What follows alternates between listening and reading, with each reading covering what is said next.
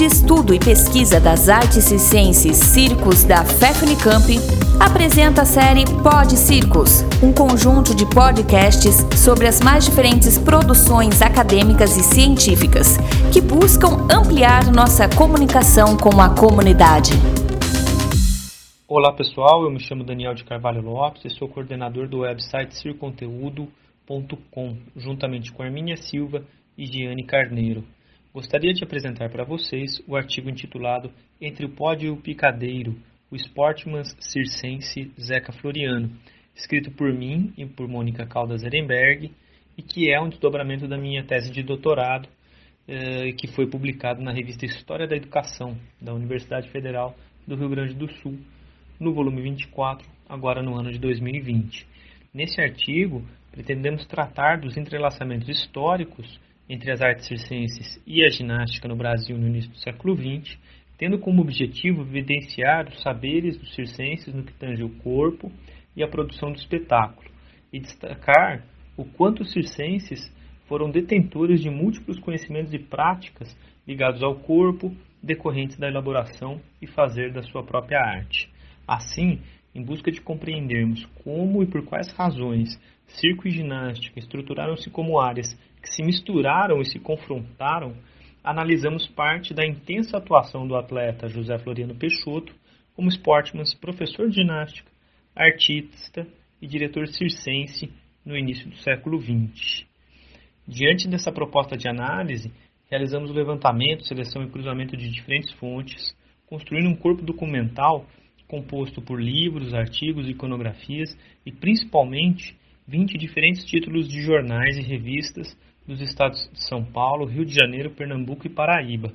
Destes periódicos, consultados na hemeroteca digital da Biblioteca Nacional do Rio de Janeiro, obtivemos aproximadamente 461 ocorrências referentes à atuação de José Floriano Peixoto e vinculadas a um recorte temporal de 1887 até aproximadamente a década de 1970. Bem, como nosso intuito é apresentar os múltiplos trânsitos de José Floriano Peixoto entre circos, esportes e práticas ginásticas, vamos a ele. Zeca Floriano, como era conhecido, nasceu em 1887 e era um dos filhos do Marechal Floriano Peixoto, presidente da República de 1891 a 1894. Zeca foi um dos atletas mais populares e reverenciados no início do século XX, sendo medalhista em mais de 18 modalidades esportivas, como remo, tiro, é, luta romana e alterofilismo. Zeca, além de sua atuação em campeonatos esportivos e realização de feitos heróicos, foi mestre de ginástica, acrobata e fundou diversos centros de cultura física no Rio de Janeiro e no Nordeste nesse período. E, simultaneamente a tudo isso, atuou como artista e diretor da sua própria companhia circense, o Circo Floriano, que excursionou pelo Brasil de 1915 a 1940. Assim, competindo em diversas modalidades, exibindo-se com lutas espetaculares em diferentes picadeiros, ministrando aulas de ginástica, entrando em jaulas de leões e dirigindo centros de cultura física, Zeca promoveu direta e indiretamente uma efervescente mistura entre as práticas corporais do circo, da ginástica e do esporte. Como exemplo dessas misturas, podemos citar a inauguração das aulas de ginástica do Centro Cívico 7 de Setembro, dirigido por ele, em um grande espetáculo realizado no Picadeiro do Circo Spinelli, no ano de 1913, em que estiveram conjuntamente em cena nesse espetáculo os alunos e professores de ginástica do centro, como também os acrobatas da Companhia Spinelli. Com isso, seguindo os múltiplos percursos de Zeca Floriano no âmbito da ginástica, do circo e do esporte,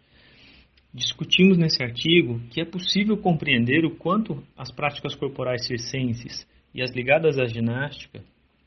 aos esportes e à educação do corpo estiveram em permanente mistura e diálogo, entrelaçadas e conjugadas, seja através da espetacularização das mesmas e do picadeiro como espaço que as fundia, seja pela semelhança das ações corporais que assumiam. Por fim, convido a todas e todos para acessarem esse artigo no circonteúdo.com e agradeço pela oportunidade de compartilhar com vocês esse podcast. Abraços e até a próxima. Muito obrigado pela atenção. Continue acompanhando nossos podcasts e outras publicações no Facebook, Instagram, no canal do YouTube, na web oficial Circos Unicamp, pesquisando o ensino do circo.